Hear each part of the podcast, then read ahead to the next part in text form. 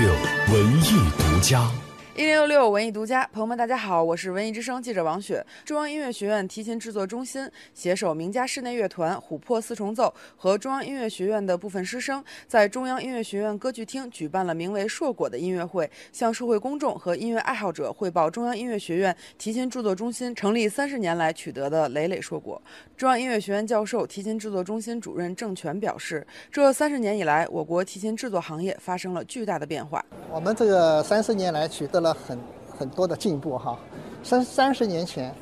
中国的小提琴在世界上是一个最差的提琴的代名词。那么三十年以后，我们的提琴为这个专业演奏提琴。三十年以前，我们中国只有很少很少的人会做提琴，但是现在我们单是我们提琴制作师协会的会员就将近三百个人，就是职业提琴制作家。所以这是一个很大很大的变化，这主要是因为，一个是呃这个党和国家对我们非常的重视，方方面面一直一直是呃非常的支持我们开展工作。虽然我们这是一个很小的领域，做的做的很小，但是我们是在国际上是大家所承认我们这几年啊变化非常大啊取得的成绩。这是一场以乐器为主题的特殊音乐会。音乐会使用的乐器全部为提琴制作中心的师生制作，时间跨度三十年。谈及这场演出，郑权说：“比方说，我们这个成立了三十周年，我们这里毕业的学生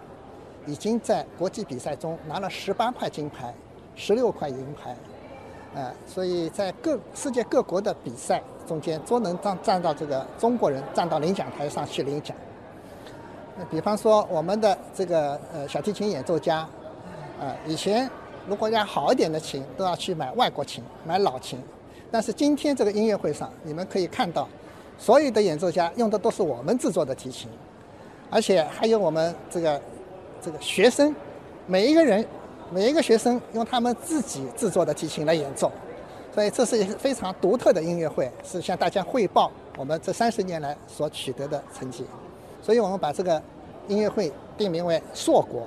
硕果就是向大家汇报我们这三十年的这个这个努力啊。现在看到这样的一个成绩。据了解，中央音乐学院提琴制作中心自1988年建立以来，已经培养了两百多名学生，其中大部分已经成为职业提琴制作家，成为中国提琴制作的领军人物。中心从1988年成立以来，建立了附中、本科、研究生十年制完整的教学培养体系。在全国五所已经建立了提琴制作专业的音乐学院中，有四所学校拥有中央音乐学院提琴制作中心输送的教师。文艺之声记者王。雪北京采访报道。